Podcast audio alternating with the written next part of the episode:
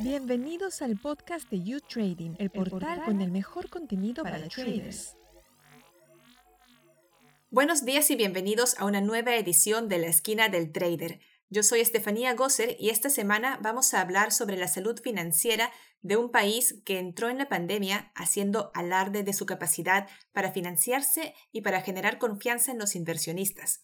Les hablo de Perú y para saber más sobre el tema nos acompaña hoy Luis Alberto Arias, Bienvenido. Buenas tardes, gracias por la invitación. Luis Alberto es ahora profesor de Economía en la Universidad de Lima y también en la Pontificia Universidad Católica del Perú, pero antes de eso fue vicepresidente del Banco Central de Reserva del Perú y más recientemente presidente del Banco de la Nación. Así que es la persona ideal para iluminarnos un poco sobre las finanzas públicas de Perú. Para ponerlos en contexto, cuando comenzó la pandemia, Perú fue uno de los primeros países en América Latina en decretar un confinamiento y también en anunciar ayudas económicas para la población más vulnerable y para las empresas. Además, fue el país que mayor porcentaje de su PIB comprometió para estas ayudas, en concreto el equivalente al 12% del PIB de 2019. Pero por supuesto, este dinero no sale de la nada. Perú realizó varias emisiones de bonos el año pasado para financiar su respuesta a la pandemia. Luis Alberto, al inicio el mercado confió en el país lo suficiente como para poder colocar bonos a lo que entonces eran tasas mínimas históricas. Este año se han emitido bonos por tasas incluso más bajas que las de entonces, hasta del 1,25%.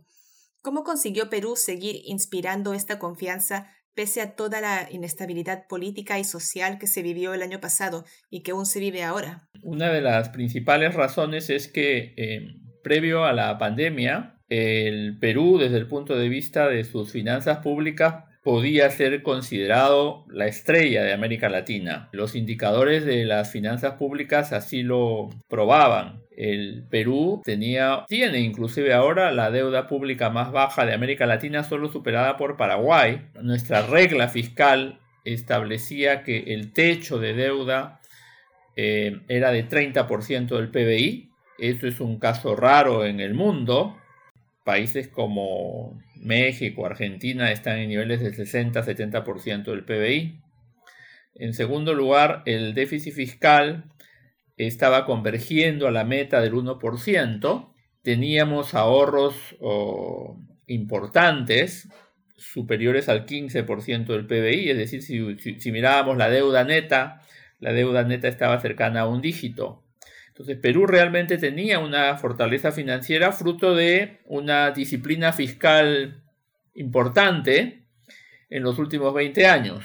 Cuando la pandemia se inicia, eh, teníamos claro que tenía que haber una respuesta muy potente, tanto desde el punto de vista fiscal como desde el punto de vista monetario.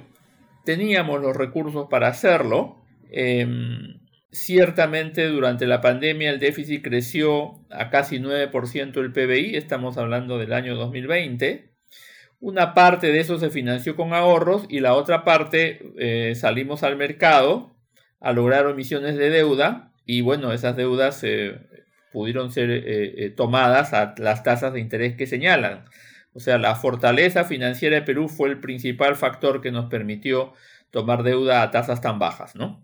¿Y esta fortaleza todavía se mantiene? Pienso que sí, porque hemos consumido parcialmente los ahorros, no hemos consumido todos los ahorros, habremos consumido en 30% de los ahorros. Eh, el déficit que creció mucho en el año 2020, eh, este año se va a reducir a la mitad y creo que en dos o tres años podemos llegar, si bien no a niveles prepandemia, eh, a un nivel algo mayor. Em, la razón de eso es porque si bien eh, desde el punto de vista financiero podíamos considerarnos un país con mucha solvencia, con mucha liquidez, en alguna medida ese éxito financiero se había podido lograr a costa de haber sacrificado algunos gastos, gastos de salud, gastos en infraestructura. Entonces lo que se requiere, eh, eh, se va a recuperar los niveles que teníamos prepandemia, la deuda llegará a 35-36% del PBI, todavía una de las más bajas de América Latina. Y sí, en el mediano plazo se requiere recomponer nuestros ahorros y fortalecer las finanzas públicas mediante una reforma tributaria. Una reforma tributaria que debe buscar aumentar los ingresos eh, de manera sostenida. Eh, creo que ese es el talón de Aquiles del Perú, los, niveles de ingresos ah, tributarios, la recaudación que, es algo baja, y entonces ese, ese talón de Aquiles debe ser resuelto en el próximo quinquenio, esperamos. Y esta tasa del 1,25% que mencioné antes es de una colocación de bonos en Europa, que es algo que Perú no hacía desde hace cinco años. ¿Por qué cree que se dejó a un lado el mercado europeo hace cinco años y ahora este vuelve a ser atractivo para el país? Bueno, hay una estrategia de deuda que maneja muy bien el Ministerio de Economía y Finanzas. Esa estrategia de deudas obviamente tiene que ver eh, las monedas en cuales, en las monedas en las que emitimos deuda, los plazos, eh, las curvas de colocaciones.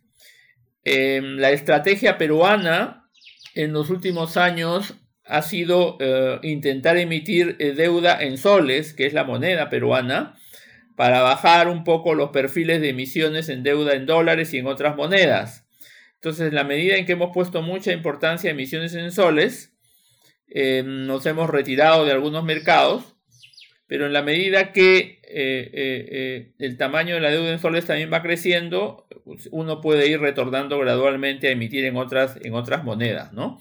Eh, para nosotros em, es importante que eh, en situaciones en que pueda haber devaluación de la moneda, del dólar o del euro, el Perú no sufra incrementos de deuda por esas devaluaciones y ahí la importancia de aumentar la emisión en soles. Y el año pasado Perú emitió por primera vez en su historia bonos a 100 años. Hay pocos países que hayan hecho algo así. Eh, estos son México, Bélgica, Irlanda, China, Dinamarca y Suecia. ¿Cuándo es que un país decide optar por bonos a tan largo plazo? ¿Y qué ventajas o desventajas puede traer? Internamente hemos tenido una controversia entre analistas sobre si fue necesario hacer esa emisión a 100 años, ¿no? Es una forma de, de, introducir una, vamos a llamarle un producto adicional, una forma de financiamiento, una forma de testear al mercado, una forma de testear realmente si el mercado confía en nuestro país a esos plazos tan largos. La discrepancia radica en que es tan bajo la, la, deuda peruana que probablemente no haya sido necesario ir, a plazos tan largos. Eh, la principal controversia mm, tiene que ver con el monto de los intereses que se pagan en una emisión de ese tipo. ¿no? Hay analistas, y yo estoy con ellos, que piensan que bastaba con emisiones a 30 o 40 años. Mm, no creo que en los próximos años se vuelva a repetir, digamos, una emisión a 100 años. Se, se se probó la confianza, está bien, y en algún momento incluso pueden haber colocaciones para refinanciar a esa emisión, ¿no? Porque a la larga resulta un poco caro. Por, por más que sean bajos los intereses, por el periodo terminamos pagando un monto de intereses que probablemente sea innecesariamente alto. Y aún no hay resultado oficial de las elecciones, pero todo apunta a que el ganador es Pedro Castillo, del Partido Perú Libre. Este es un partido cuyo fundador se declara, que no es Castillo, que es alguien más, se declara marxista, y muchas de sus declaraciones han sido muy polémicas y no han ayudado a disipar todo ese halo de temor que rodea a Castillo respecto a qué política económica implantará durante los próximos cinco años. ¿Usted cree que Castillo va a ahuyentar a futuros inversores? Bueno, hay varias partes en su pregunta. Eh, la primera, efectivamente, aún no, se, no hay una proclamación oficial, em, pero en términos de estándares de elecciones anteriores, él es en la práctica el presidente electo virtual. O sea, ya los peruanos estamos esperando que en los próximos días el Jurado Nacional de Elecciones haga la proclamación formal. ¿no? Eso de un lado. Eh, eh, y con eso se contribuye un poco a bajar un poco la incertidumbre de quién va a ser el próximo presidente. En segundo lugar, si bien es cierto, eh, Castillo postula por un partido de tendencia no solo izquierdista, sino marxista, si bien es cierto eso es verdad, lo cierto es que en la primera vuelta dicho partido solo logró el 15% de la votación. En la segunda vuelta, el candidato Castillo tuvo que moderar su, propuesta, elaboró lo que denominó un plan bicentenario Y los peruanos votamos por ese plan bicentenario. Ese plan bicentenario no es marxista.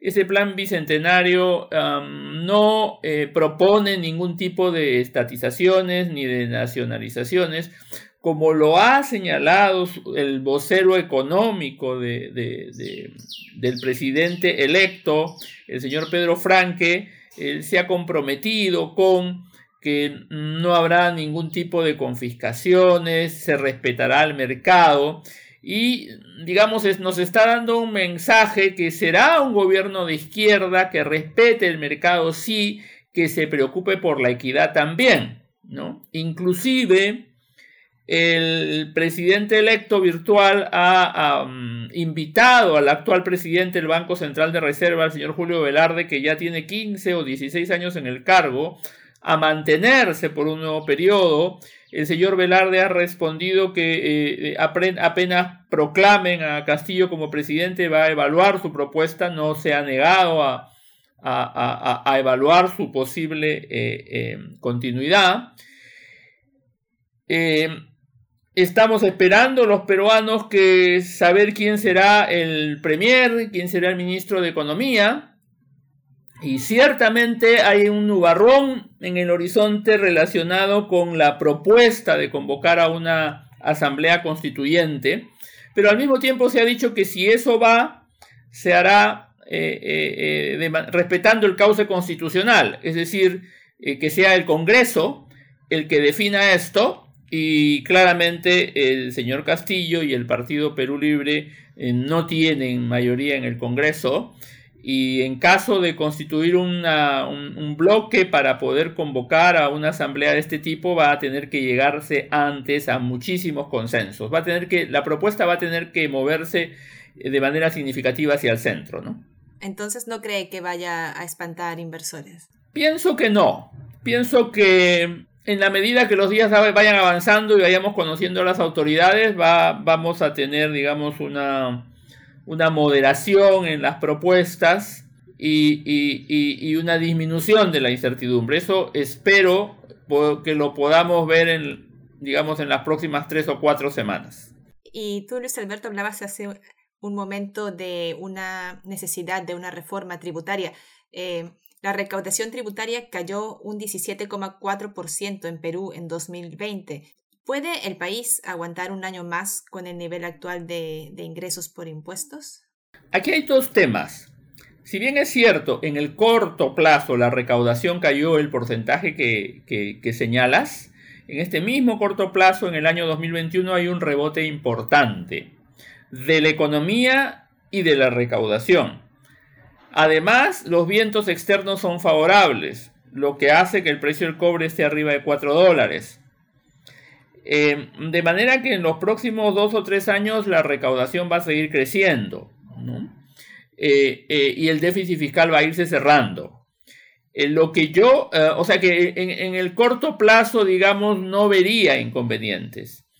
Lo que tenemos que asegurar los peruanos es que en el mediano plazo nuestra recaudación tributaria, que es estructuralmente baja, y que está seis puntos por debajo del promedio de América Latina, em, en esos próximos cinco años nos acerquemos a ese promedio de América Latina. Si no nos acercamos a ese promedio de América Latina, eh, eh, vamos a, como país, a seguir sacrificando calidad de servicios públicos, cobertura de servicios públicos principalmente en educación y en salud. Y como país no vamos a poder cerrar a la velocidad que queremos las brechas de infraestructura. Entonces, lo que nosotros necesitamos una reforma tributaria en el mediano plazo para dar un salto cualitativo como país. Eso es algo que la población va a demandar. Y, y si no se hace, pues entonces en el mediano plazo podríamos tener riesgos de un gobierno de izquierda radical de a verdad, ¿no? O con mayoría, no, no de a verdad, sino con mayoría. Entonces es por eso la importancia de que en el mediano plazo la recaudación tributaria aumente. Eh, incrementar los impuestos nunca es una medida popular, pero Perú, bueno, ha visto eh, durante esta pandemia los efectos, ¿no? De no tener eh, inversión en sectores como sanidad. Es el país del mundo con la tasa de muertes por COVID más alta per cápita. ¿Cree que esto eh, ayude a popularizar de cierta manera la idea o hacer más aceptable la idea de subir los impuestos? Lo que yo sostengo es que existiendo la necesidad de esta reforma tributaria de mediano plazo, de largo alcance, ¿no? Esa reforma tributaria no debe basarse en un aumento de impuestos ni en una creación de nuevos impuestos. Debe basarse en una eh, lucha importante contra la evasión tributaria que en el Perú es muy elevada. Eh, eh, la evasión del impuesto al valor agregado en Perú es alrededor de 36%. La, evasión del IVA en los países de, la Comunidad Europea, la mediana es 10%. Nuestros vecinos Chile, México tienen eh, eh, tasas de evasión de alrededor del 20%. Entonces la evasión de Perú del IVA y del impuesto a la renta también es muy elevada. Entonces hay que desarrollar un plan con metas concretas para reducir esa evasión. Em, si ese plan tiene éxito, en cinco años podríamos estar hablando de dos puntos del PBI adicionales y en cinco años más de unos cuatro puntos del PBI. Y el otro tema que tenemos que revisar en, Perú son beneficios tributarios, exoneraciones tributarias que creo que tienen que ser racionalizados. Perú pierde un 16% de su recaudación por exoneraciones tributarias. Seguramente habrá que hacer algunos pequeños ajustes en el diseño de algunos impuestos para darle una mayor progresividad al sistema tributario. Eso implica eventualmente aumentar la carga tributaria en algunos sectores, pero no creo que eso sea la parte más importante de la reforma. La parte más importante de la, de la reforma será fortalecer a la administración tributaria y eh, corregir estos dos aspectos de evasión y de exoneraciones tributarias que pueden dar muchos ingresos al Perú. Y volviendo un poco al Banco Central eh, que mencionabas antes, eh, Ahora mismo la tasa de interés también está en un mínimo histórico, ¿no? Es, es 0,25%. ¿Cuánto, cree, ¿Cuánto crees que dure este nivel tan bajo y está esta, esta medida obteniendo los resultados que se esperaban?